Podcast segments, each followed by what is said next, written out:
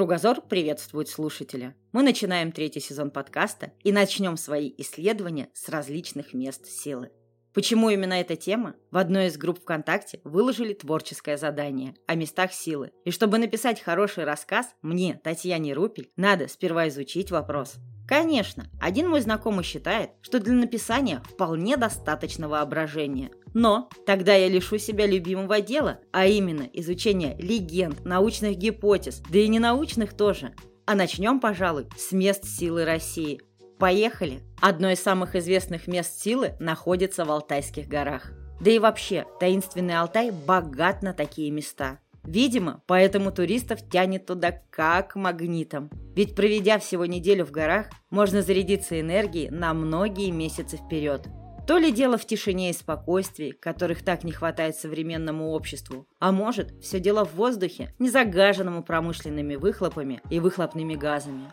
Но на самом деле не важно. А важно то, что по возвращению с Алтая люди чувствуют себя отдохнувшими и умиротворенными.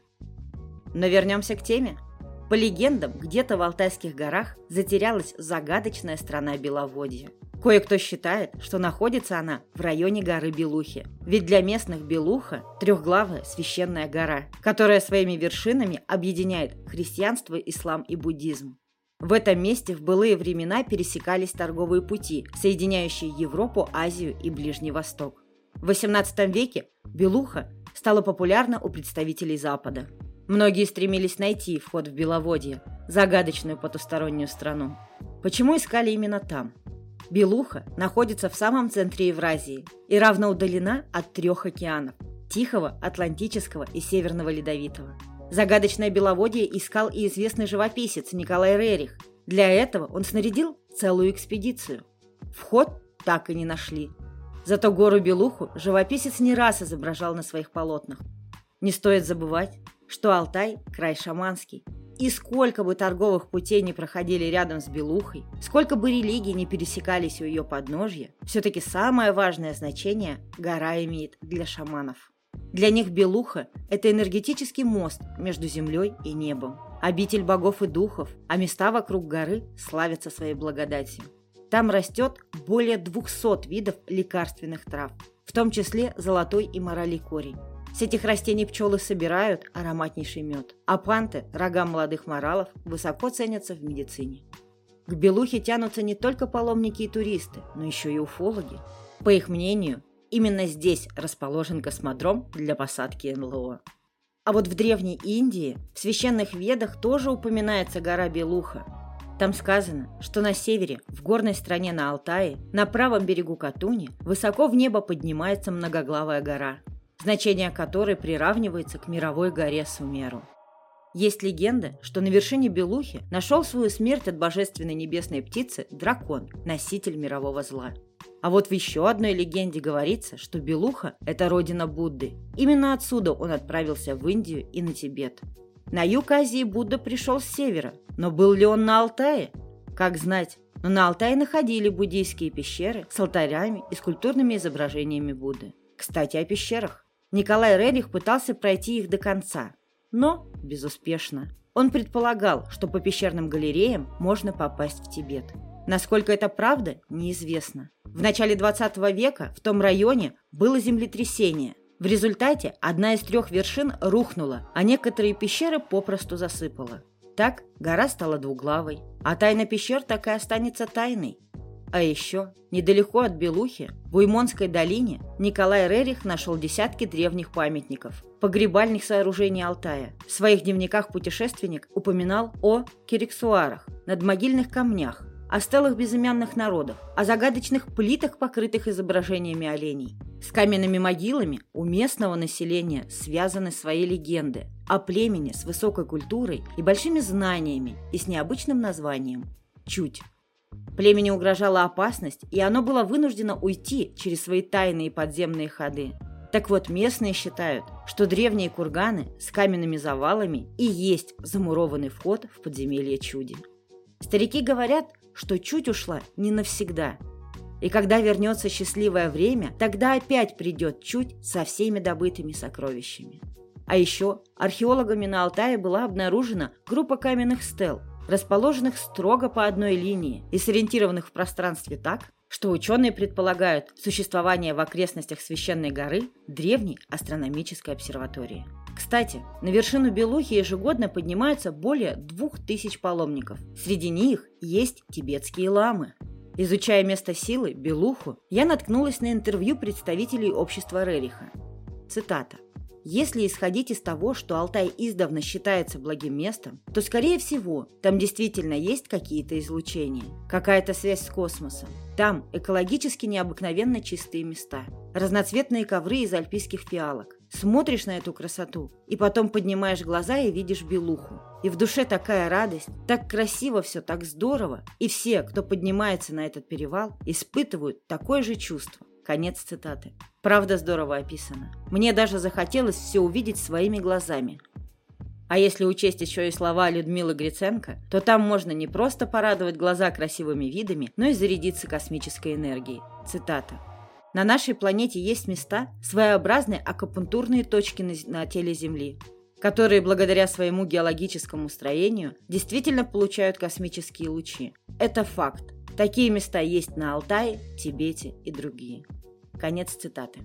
Я очень много раз была на Алтае, но до Белухи никогда не добиралась. А может и зря. А может еще не пришло время, ведь мне хватает для перезарядки и перезагрузки всего пары дней на берегу Катуни. А вы бывали на Священной горе? Расскажите свои впечатления. Мне очень интересно. На сегодня у меня все. Спасибо, что слушаете Кругозор. Подписывайтесь на нашу группу во ВКонтакте, ссылка в описании. Там же можно поддержать наш проект, став доном сообщества. Наш выпуск на этом не заканчивается, и я передаю слово Веронике Овчинниковой.